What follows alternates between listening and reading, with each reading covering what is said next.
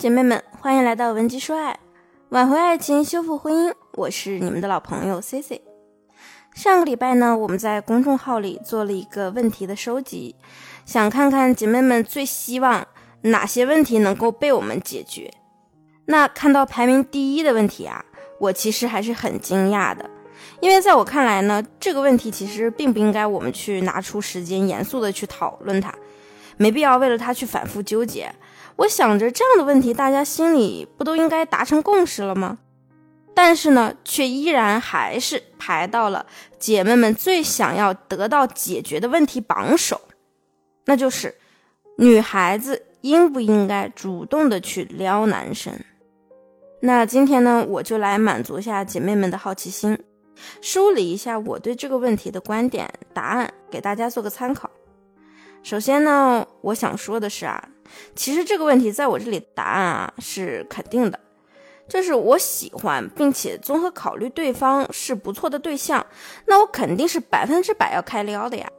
那至于说为什么呢？在这里谈一下我的两个观点。第一个呢是，就是现在的这个婚恋市场啊，其实优质男和优质女相比的话，优质男的选择反而会更多一些。那这个是什么意思呢？就拿我们大多数中国人固有的择偶观念来说吧，女性择偶肯定是想找优于自身条件的，那男性呢，其实他们是可能会找一些各方面稍微差自己那么一点的。那这种女生朝上看呢，男生朝下看呢，就造成了现在这样的情况。那优质男呢，往下看，基本上能够网罗大部分的女孩子；那优质女呢，能够选择优质男性的却是极少的。这个就是现在很热的一个话题啊。这个话题中说呢，A 男可以找 B 女、C 女，B 男呢也可以找 C 女，但是剩下两头 A 女和 C 男这两种，偏偏呢又走不到一起去。而优质男呢处在 A 男的位置，他其实呢会受到很多，不管是同龄女孩子呀，还是说长辈呀、同事啊等等的良好评价。那人们对他表现出来的好感呀，对他表达的这种热情。所有的这些呢，其实男人都是能够感觉到的。所以，如果这个男生呢，他确实很优秀，那他当然也知道外界对他的认可。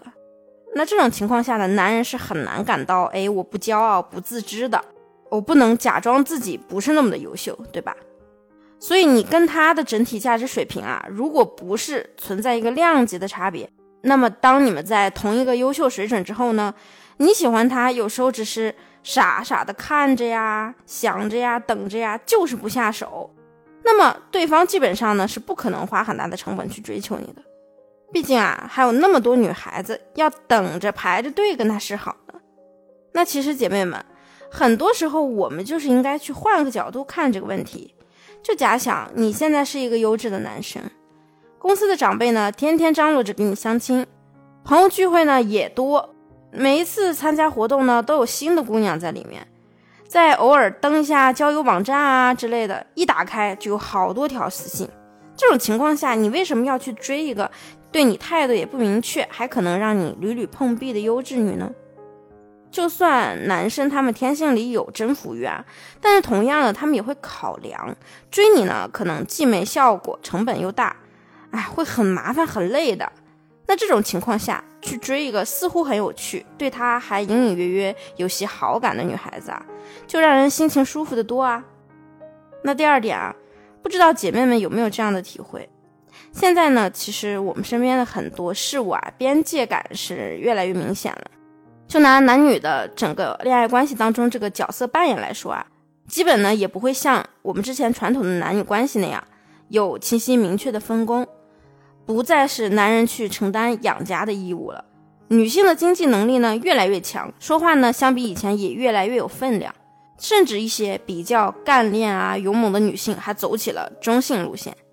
然后男人们呢对自己的颜值啊也有了更高的要求，传统意义上比较 man 的性格大大咧咧的男生有，那那些比较性格内向啊腼腆的男人啊也越来越多了。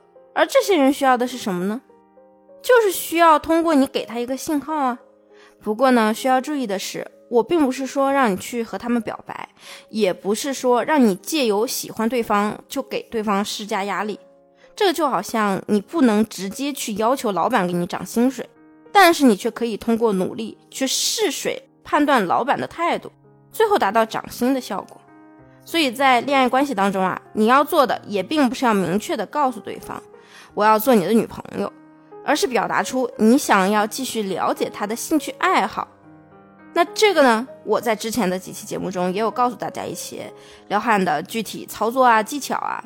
那大家也可以直接添加我的微信文姬零六六，我们的小暗号是撩汉心法，我会优先呢为你总结分享一些撩汉的小方法。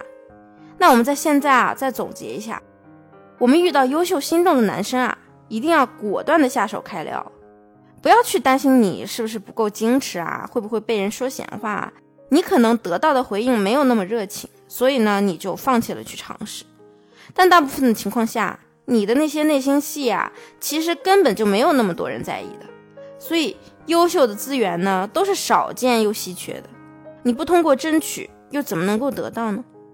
姐妹们，作为女生呢，我希望大家都可以有争取爱情的勇气，做一个爱情勇士，而不是做一个爱情里的胆小鬼。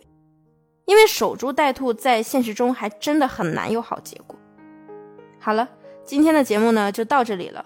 想继续和我聊一聊爱情里的一些小难题的，可以加我的微信文姬零六六，文姬的全拼零六六。我们下期见，文姬说爱，让你的爱得偿所愿。